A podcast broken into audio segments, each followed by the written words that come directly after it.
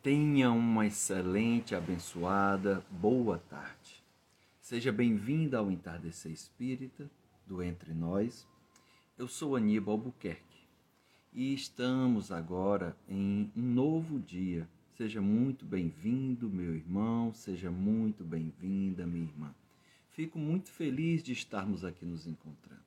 Companheira Silvia, nossa irmã Jaqueline, que coisa boa, boa tarde companheiras de estudo de mediúnica. Fico muito feliz. E agora vamos fazer o nosso entardecer espíritas aos domingos, retomando depois de um período ausente, onde viajei, depois teve Dia das Mães, né, alguns impedimentos profissionais e familiares, mas retomamos.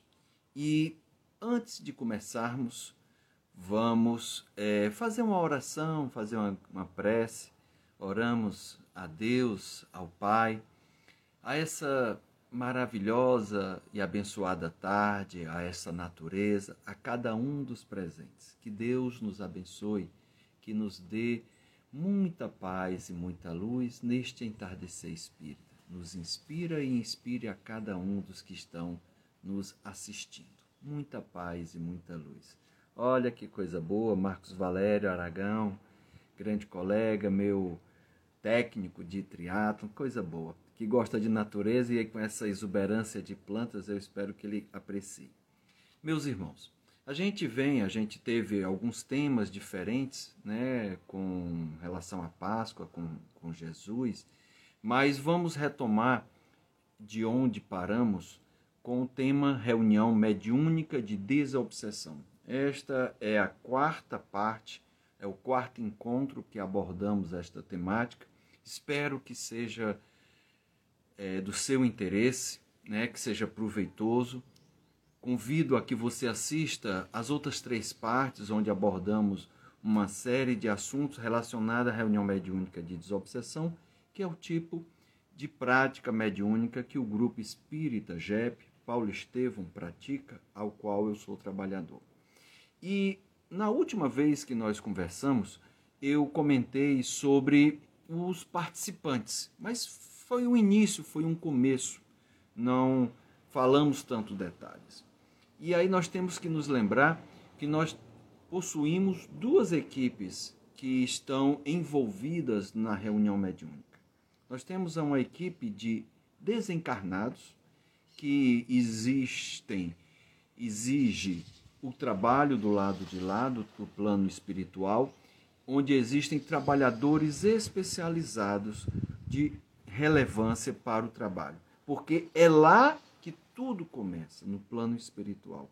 Então, por exemplo, claro, o, o pontapé é quando a pessoa pede uma reunião mediúnica de desobsessão e baseado nesse pedido, no dia em que é marcada esta reunião, a espiritualidade começa a se preparar para a reunião mediúnica presencial que ocorrerá em uma casa espírita.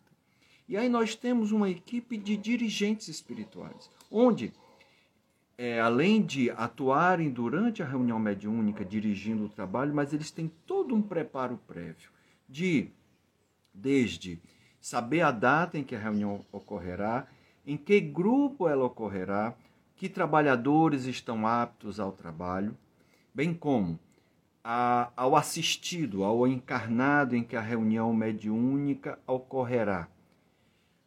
Para este assistido, os dirigentes verificarão quem são os espíritos desencarnados que deverão comparecer a essa reunião para atendimento. Por várias razões. São espíritos que têm um vínculo com o assistido. Alguém, porventura, que esteja obsidiando, tentando prejudicar o assistido e se está lhe prejudicando é porque ele se sente nesse direito, por exemplo.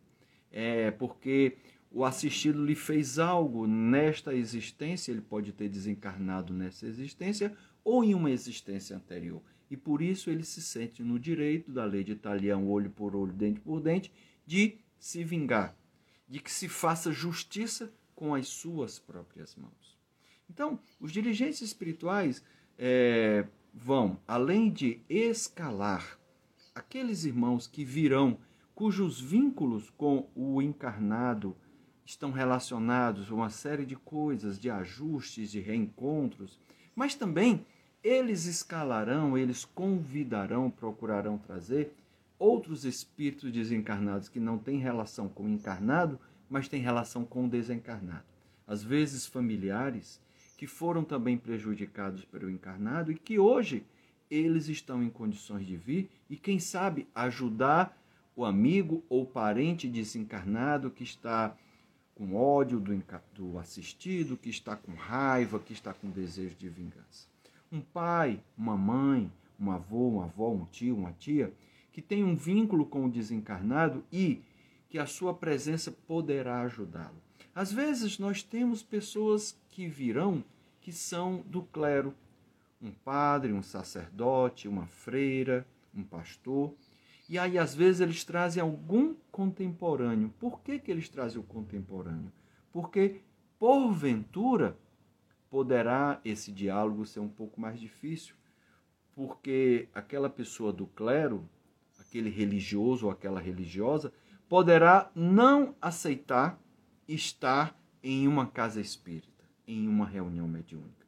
Não aceita as palavras daquele que tem o papel de dialogar não há uma ascendência moral, não há um respeito, não há uma aceitação.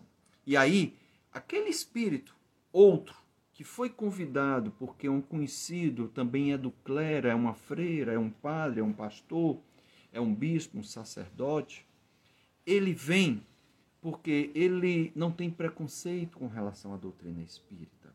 Na verdade, ele compreende que tudo é de Deus. E aí ele vem para se fazendo presente, ou às vezes até conversando por meio de outro médium, fazer com que aquela pessoa que ali está presente aceite o amparo, aceite o auxílio, converse com ele, mostre que ele está com pensamentos preconceituosos ou o que ele tem de entendimento não é bem aquilo. Eu já vi muito disso. O Hermínio Miranda, na obra Diálogo com as Sombras, apresenta isso. Às vezes, a espiritualidade traz é, preto velhos que vão conversar, por exemplo, com espíritos que são da época da escravidão, que estão sofrendo, que se sente aprisionado e aquele preto velho tem uma ascendência pela cor, pela forma de falar, pelo respeito que ele demonstra e que ele traz perante os seus irmãos em cor. E com isso, o diálogo se torna mais fácil. Então a espiritualidade, ela planeja todos aqueles que se farão presente para que no tempo previsto nós possamos atendê-los ou eles possam nos auxiliar. Às vezes um filho, uma filha, que a sua presença faz com que aquele ser com raiva, eu já tive experiências recentes, aquele ser com raiva, e ao se apresentar ao filho, se derrete, chora, se arrepende do que estava fazendo, aceita o tratamento. É tão interessante, recentemente pegamos uma senhora que já tinha vindo algumas semanas repetitivamente, com muita raiva, ligada à magia, né? vinha com uma capa preta e roxa, e ela desafiava, enfrentava, tentava dominar a reunião. E a gente com no começo eu não tinha uma aceitação tão fácil por ela, mas com o pensamento, com o tempo, recebi intuições para acolhê-la com carinho, com amor. Não que eu tivesse raiva, não, mas eu não deixava que ela ficasse muito tempo durante a reunião, com o receio dela perturbar, dela incomodar, até porque era um grupo de novos.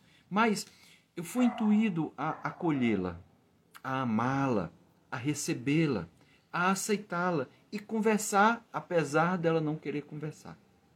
E depois foi introduzindo pensamentos e reflexões do passado, de entes queridos, quando ela dizia no início que não tinha.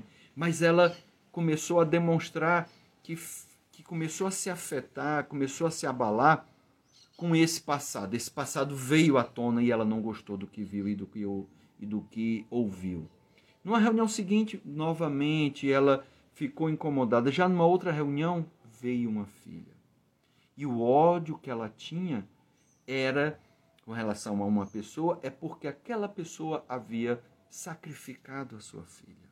E a filha agora, numa condição estável, equilibrada, ajudada, esclarecida, mostrou para aquela mãe que aquilo passou, que aquilo foi do passado. E agora ela estava bem, estava ali para ajudar a sua mãe, estava ali para ter o carinho e dar o carinho e amor para a sua mãe. E essa mãe, essa maga, né, se emocionou, se transformou, inclusive, o que ela tinha dito naquela noite de impropérios, de acusações perante a quem ela estava perseguindo, ela pediu desculpas. Ela percebeu e ela percebia que a pessoa tinha melhorado, estava buscando se melhorar, mas ela não queria enxergar aquilo, porque ela tinha ódio. Mas ela ficou tão feliz com a mãe, com a filha, desculpe, que teve um momento que eu falei, eu agradeci a sua presença, fiquei feliz, emocionado pelo reencontro, por ela ter aceito a, a, o auxílio. E eu comentei que ela estava à vontade para vir outras vezes. E ela disse que era a última vez que ela viria. Não sei, vamos ver. Mas foi muito bonito isso, porque a espiritualidade prepara. Allan Kardec, no livro O que é o Espiritismo, e eu já falei isso em outros encontros, ele usa um termo, ele fala de assimilação fluídica. Ou seja, como eu disse, a espiritualidade planeja quem virá. E nesse planejamento eles começam a colocar próximo ao médium aqueles espíritos que se comunicarão por ele, ou que eles sentirão algo do espírito. Para quê? Para que fluidicamente haja uma assimilação de energias, de emoções, de pensamentos, de sentimentos, para que fique mais fácil durante a reunião mediúnica. Ali não é uma reunião mediúnica nos, nas horas que antecedem, ou dias que antecedem, ou durante a noite no sono, mas sim uma preparação para facilitar esse esse intercâmbio mediúnico. Então, os dirigentes espirituais são fantásticos. Eles não, eles já planejam quem virá, que poderá ser útil, que será utilizado. E aí eles intuem o doutrinador, eles mostram ao médium, mostram a outro que está ali presente e que percebeu a presença daquele espírito. Eles também escalam outros trabalhadores especializados, como socorristas, maqueiros, é, enfermeiros, fisioterapeutas, médicos cirurgiões, preparam já centros cirúrgicos, tudo isso, limpadores, como se fossem faxineiros para fazer uma limpeza energética, uma limpeza fluídica, tanto da sala em que a reunião mediúnica acontecerá, a semelhança de um centro cirúrgico que precisa de uma sepsia, né? precisa de um cuidado, de um isolamento, a reunião mediúnica também passa por isso. Mas às vezes precisamos desses limpadores, desses irmãos responsáveis por faxina, para a residência do assistido, para ajudar por lá, para limpar, melhorar o ambiente para que o assistido tenha um momento de trégua, como diz a Sueli Calda Schubert.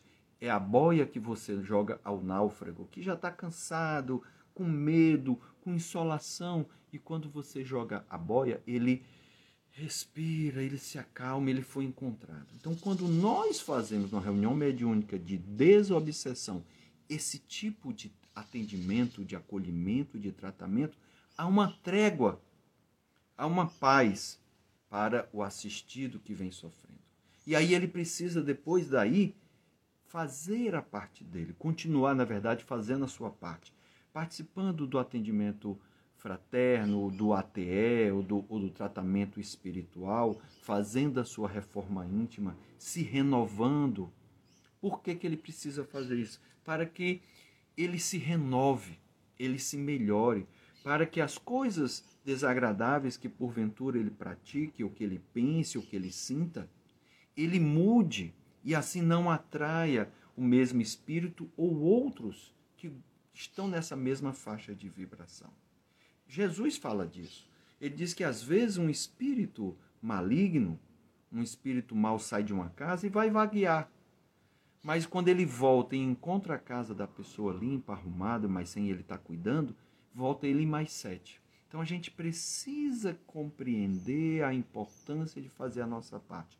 Porque há alguns que pedem reunião mediúnica, alguns assistidos, que sentem a melhora aí abre a guarda, volta a fazer o que vinha fazendo, não se preocupa mais, é, tem pensamento, continua cultivando pensamentos negativos, é grosseiro, agressivo, é preconceituoso, e isso volta com uma carga maior. Outros irmãos que gostam desse tipo de atitude. Então a gente precisa perseverar. Nesse trabalho também, né, é, a espiritualidade, participantes de desencarnado, tem os próprios obsessores. Tem espíritos que são sofredores, que estão perto de mim ou do assistido, porque sofrem junto com ele. E aí precisam de atendimento, para que sejam encaminhados para cuidado. Porque senão a sua proximidade agrava a tristeza do assistido, agrava o sentimento de angústia ou de depressão, piora. Nós temos também, às vezes, que irmãos que são atendidos que estão adoentados e a sua doença prejudica o encarnado. Como também, como eu falei, vêm os amigos e familiares, os parentes que estão querendo lhe ajudar, que estão orando por ele, e com isso, como isso é bom. Então, outro aspecto que nós não podemos é, deixar de mencionar são os participantes encarnados. Porque nós temos primeiro a figura do assistido, a quem pediu reunião mediúnica ou alguém pediu por ele. A reunião funciona em torno desta pessoa. É em torno dele que os atendimentos acontecerão. É em torno dele que a espiritualidade dirigente planeja aqueles que virão os enredos que serão trazidos, os problemas que deverão ser trazidos à tona para ver se a gente resolve ou dá um encaminhamento. Então, nós não podemos, e normalmente o assistido, no caso do grupo espírita Paulo Estevam, fica na sala do Evangelho, recebendo o Evangelho, e ali naquele momento de prece, no momento de leitura, no momento de comentário, ele está sendo tratado lá. Mas às vezes Olha que interessante. Nós, ele estando lá na sala do evangelho, ele se manifesta por meio de algum dos médios. Quando a espiritualidade sente a necessidade dele vir ou dele expressar algo, ele às vezes cochila um pedacinho, 30 segundos, mas conversa com a gente por 10 minutos. E a gente percebe, ou o médio percebe quando é um encarnado e quando é um desencarnado. Claro que isso não é comum e ele não está presente fisicamente na sala, mas ele é transportado, ele se desdobra e é trazido pelos dirigentes espirituais para a sala para que nós possamos conversar com ele, ouvir-lhe e trazer algumas orientações, que muitas vezes essas orientações ele não tem a clareza, mas fica a lembrança e com isso ele renova o ânimo. Temos também e é importante, já que eu falei que existe o evangelho do assistido, a gente precisa ter um evangelizador, ou seja, alguém que vai ficar com os assistidos na sala e que vai conduzir o evangelho daquele momento, daquele, daquele momento em que ele sabe que aquelas pessoas estão em tratamento, que está havendo uma reunião mediúnica para ela. Então ele precisa ter calma, ter prudência, ter cautela, ter uma boa palavra fazer com que a leitura ocorra, mas que não haja ali manifestações mediúnicas, né? Que porventura poderia acontecer ali, não é o local para reunião mediúnica, que os comentários que possam ser feitos não, não, seja, não sejam negativos, que me deprima. Até se começar a ir para esse rumo, que se possa mudar o tom da conversa para um ânimo melhor. Então, o evangelizador a pessoa que fica na sala do Evangelho, é de extrema importância, porque ele está justamente com as pessoas que estão em tratamento, com os encarnados, enquanto a reunião mediúnica acontece na sala. Então, outra coisa importante entre os encarnados, na reunião mediúnica, cada um dos trabalhadores encarnados precisam estar ciente da sua função e das demais para que as coisas aconteçam de melhor forma, para que não haja um, um, um, um, cruzamento de papéis ou a mesma pessoa exercer mais de um. Tipo, como que, Aníbal? Por exemplo, um dialogador, doutrinador, ele não pode ser um médio ostensivo. Ele não pode fazer os dois papéis. Um médio ostensivo, ele não está para dialogar ou para dar passe. Um médio de apoio, ele está ali com o papel de ministrar o passe. Se ele se mediunizar, temos que repensar no seu papel. Então, nós não podemos, é, não é aconselhável é, o improviso ou a duplicidade de funções. Não, não é necessário, não é prudente, não é, é correto você improvisar. Ah, fulano tal não veio hoje, vamos aqui, outro que vai ser o doutrinador, vai ser o médio apoio. Não. É melhor que a gente leve aqueles trabalhadores para outro grupo ou que um dialogador de outro grupo venha para aquele grupo assumir. Por isso, cada um dos trabalhadores precisam ter o compromisso, precisam ter assiduidade, porque a espiritualidade já planeja antes. Você quer fazer alguma pergunta, algum comentário? Fique à vontade. Nós estamos em casa no entardecer espírita. Podemos não esgotar o tema hoje, já, tam, já estamos no quarto encontro. Então, se você quiser fazer a, a, é, alguma pergunta, algum questionamento, quiser trazer alguma contribuição, fique à vontade. Há um outro papel muito importante que é chamado de médium de apoio. Ele é um médium de sustentação energética, vibracional, de sentimentos e pensamentos. A priori, ele não tem a ostensividade de sentir a vontade de falar, ou de escrever, ou de enxergar. Alguns até enxergam. Então ele fica ali dando apoio, dando suporte, dando a sustentação, fazendo com que ressoe o que o dialogador está conversando. Fazendo com que aquele irmão que chega é, confuso com problema, ele seja acalmado.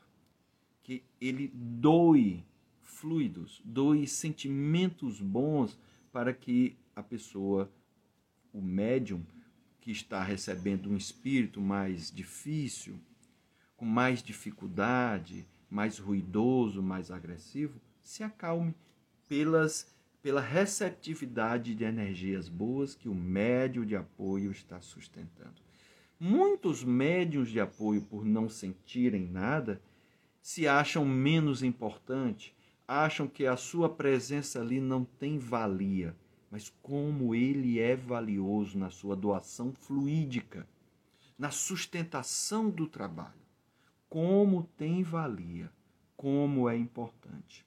Então ele precisa é, ter esta compreensão, porque se ele não tiver esta compreensão, ele, me desculpe a palavra, mas ele se sentirá um inútil porque ele não sente. Ele acaba não querendo se envolver, mas ele precisa estar envolvido e se doando. Repetindo às vezes mentalmente o que o dialogador está induzindo, está falando, ele reforça mentalmente. Olha, a Gisele lembra que todos são importantes na reunião mediúnica. Claro, muito obrigado, minha irmã. Realmente todos são importantes. E às vezes acontece que o médium, ou o médium de apoio, começa a eclodir a sua mediunidade, começa a se tornar ostensivo. E assim ele vai mudar o seu papel, a sua função.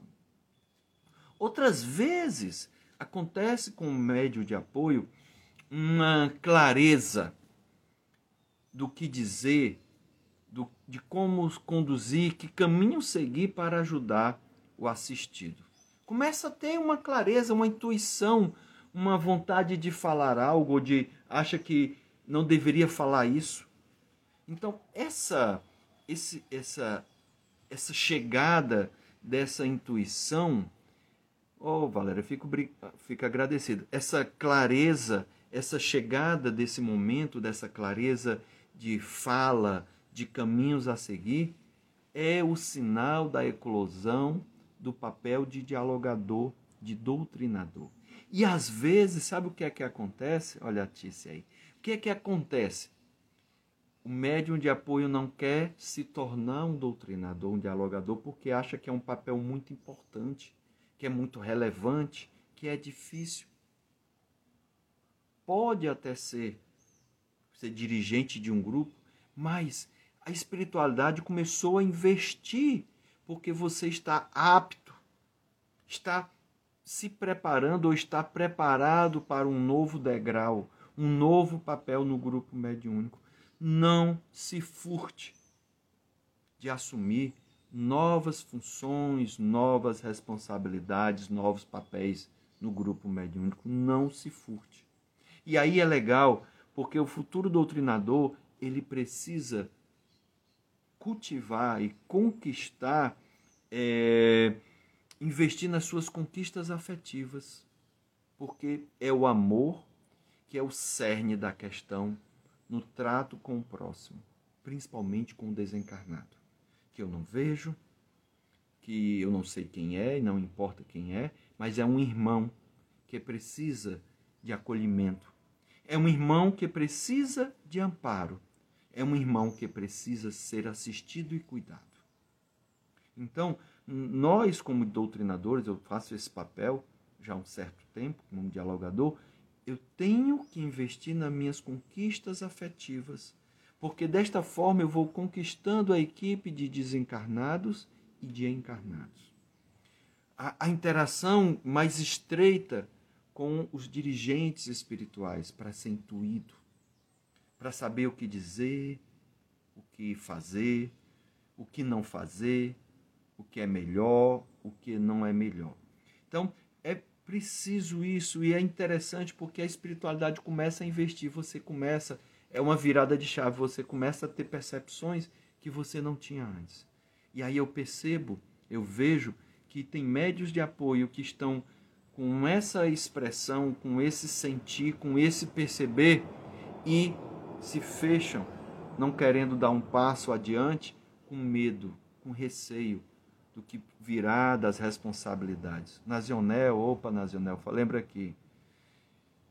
Ah, ele estava querendo participar do nosso vídeo ao vivo, só que a gente é, tem buscado deixar um caminho único, né? Daqui para aí, se você quiser interagir como alguns estão interagindo, deixa por escrito, que a gente lê e deixa registrado e tenta responder.